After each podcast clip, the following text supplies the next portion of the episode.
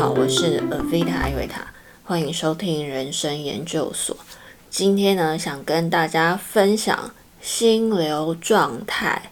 如果有常常在逛书店的朋友们呢，应该都常常看到书店的架上有一本大书，就叫做《心流》。这本书其实也还蛮多人在推荐的。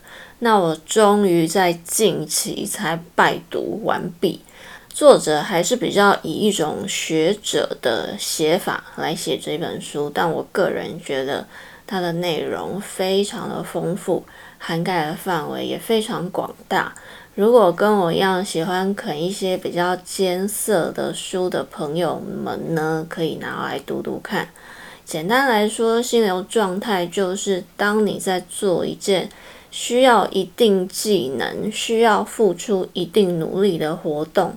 而且那个活动的难度呢，并不超过你的技能太多。如果超过太多的话呢，你就会感到焦虑，觉得你根本没有办法达成这一件事情。但如果那个难度又低于你所拥有的技能，你便会感觉无聊，那也不会让你进入心流的状态。所以要达到心流的状态呢，那活动的难度必须刚好落于。你所能掌握的技能范围，既不会让你感到无聊的程度，也不会让你感到焦虑的程度。作者研究这个心流的状态呢，是因为他认为这个心流的状态就是会让人感到幸福的状态。这让我在想到，当我在做文书工作的时候呢，就会让我感到无聊，因为那带给我的挑战太少。当我完成的时候呢，并不会得到一个立即成就感的回馈。当然啦，如果能在工作中找到心流状态，那是最理想的状态。但是，唉，谁能那么幸运找到百分之百自己都可以完全喜欢的工作呢？就像我上次分享的，当我在剪我第一集的影片的时候。光是新鲜感就可以让我整天保留在心流的状态，但是当我的技能已经大于这项活动，已经开始让我感觉无聊的时候，那怎么办呢？我发现我就会开始拖延剪片的时间，但我发现这个拖延呢，是为了让我可以再次的达到心流的状态。当你越来越熟悉一样重复的工作，你认为你闭着眼睛都已经可以做了，你就可以靠把时间缩短来提高完成这一项工作的难度，那你就可以再次进入心流状态。所以这一本书读到最后，发现你要达到心流状态，其实也就是代表，当你在做某项活动的时候呢，你可以持续。达到一定的专注度，运动的时候呢，也是时常达到心流状态的一项活动。瑜伽啊、跑步都会让你专注在你的身体，专注在你身体的感觉，专注在你自己的呼吸，在这不可控的世界里，让你感到你可以控制自己跑步的速度，你可以专注在你自己的身上。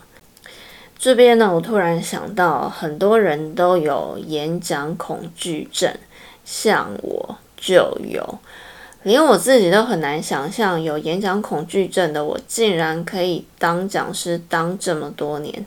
以下的观点呢，也是我在跑步的时候领悟出来的。我认为我的演讲恐惧症是出自于我太在乎别人怎么看我。在那个状况下呢，你会把自己放大到无极限，反而无法专注在自己身上。原来我要练的就是如何在别人的注视下，还可以把专注度放在自己身上的能力。哇！一想通这一点，突然又觉得我好像要得知了什么宇宙的秘密一样。另外，我认为这跟对完美的追求也很有关系。当你一开始觉得今天自己的状况有一点差，没有想象中的那么好的时候呢，就会开始想要逃避，想要放弃，想要重新投胎。好了，可能没有那么夸张，但至少就会想要找一个没有人认识的地方重新开始。所以我在跑步的时候呢，我真的就一边想通了，也一边练习很多自己不熟悉的事情。我以前不喜欢自己看起来很狼狈，这也是完美主义的毛病。但我就会告诉我自己，当我跑步的时候，我就是在练习自己的狼狈的样子啊。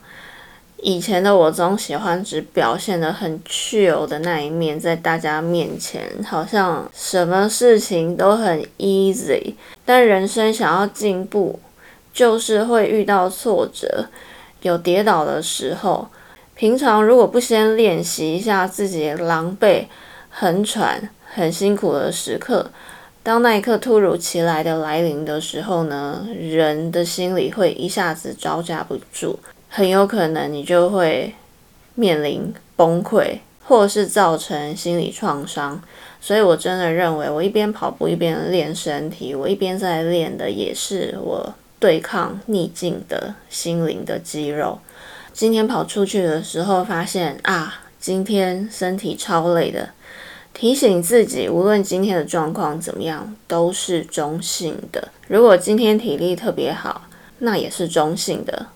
不要因为体力好就过度的跑，今天稍微有点累也是中性的，你就用你可以的程度慢慢跑就好。生命中发生的每一个事件其实都是中性的，累了还出来跑，更该给自己鼓励鼓励，那表示自己能够透过运动更觉察自己身体的状态，能面对自己的人就是能成功的人。能够面对自己弱点并不加以回避的人，就是能突破关卡的人。这是我在跑步当中得到一点小小的想法，跟大家共勉之。今天呢，也感谢你收听人生研究所，祝福大家无论心理、身体都要保持健康，大家平安。